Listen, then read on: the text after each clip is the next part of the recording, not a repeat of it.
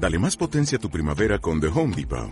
Obtén una potencia similar a la de la gasolina para podar, recortar y soplar con el sistema OnePlus de 18 voltios de Ryobi desde solo 89 dólares. Potencia para podar un tercio de un acre con una carga. Potencia para recortar el césped que dura hasta dos horas.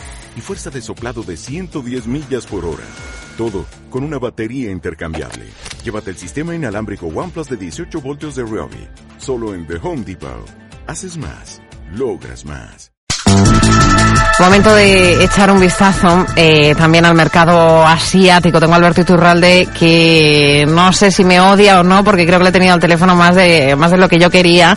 Pero es que Alberto, buenas noches. Buenas noches, todavía te quiero. Ah, menos mal, menos mal. Yo a ti también porque hoy en clave macroeconómica vamos a tener, bueno, hoy no, realmente es mañana, pero en torno a las 2 de la mañana vamos a tener importante dato macro en China, el PMI.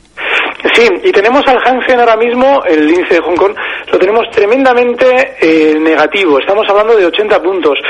En principio no es eh, mucho, pero sí es cierto que la volatilidad que traía durante estos días es muy fuerte, con lo cual ese dato de 80 puntos negativos en principio adelanta o anticipa noticias a ese lado, a ese lado del mundo negativas. El índice de Shanghái está relativamente plano, de manera que todo lo que afecta a China, en principio, está descontando una apertura de mercados tranquila y sobre todo unas noticias no especialmente positivas.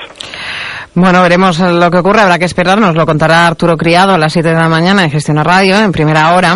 Nosotros de momento nos quedamos en general con el resto de futuros asiáticos. ¿Qué es lo que cuentan? Mira, el Nikkei, que cerraba esta mañana en los 14.327, lo tenemos ahora mismo 80 puntos positivos. Está muy bien en la apertura. También es cierto que la sesión de hoy ha sido tremendamente negativa. El recorte ha sido muy fuerte y es normal que ahora para de alguna manera matizar esa sobreventa eh, el futuro esté 80 puntos arriba como lo vemos ahora.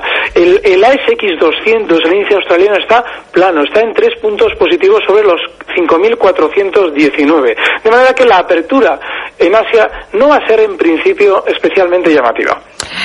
En Japón, por cierto, vamos a tener otro dato macro al que prestar atención, las ventas de vehículos del mes de octubre. Mm, curioso, en Estados Unidos también se presentarán mañana. Ese lo vamos a conocer a las 6 de la mañana. ¿El valor que has elegido hoy también es del Nikkei? Sí, es del Nikkei y es del sector del automóvil. Es Mitsubishi Motors. Es un precio que durante la sesión de hoy ha recortado con mucha fuerza. Está en 1.098 yenes. Es un título de los muy grandes del Nikkei. 5 millones de títulos de media diarios de negociación. Y está dirigiéndose a la baja con mucha fuerza a una zona que los técnicos solemos llamar de soporte, que es zona en la que hay más probabilidades de que el valor rebote. Esa zona de soporte está en los 1.060 yenes. De manera que todavía le queda un 3% de recorte. Bueno, pues una vez que nos haya hecho ese 3% de recorte, este es un valor que nos da muchas oportunidades de entrar compradores con vistas a un rebote, probablemente hasta la zona 1130 yenes y con un stop en 1000 yenes. Pues nada, lo del stop me lo apunto para este puente. Muy importante. Alberto Iturralde, un abrazo muy fuerte. Igual nos vemos este fin de semana por ahí por el norte. Fenomenal, aquí estaremos. Un abrazo. Buenas noches. Hasta luego, buenas noches.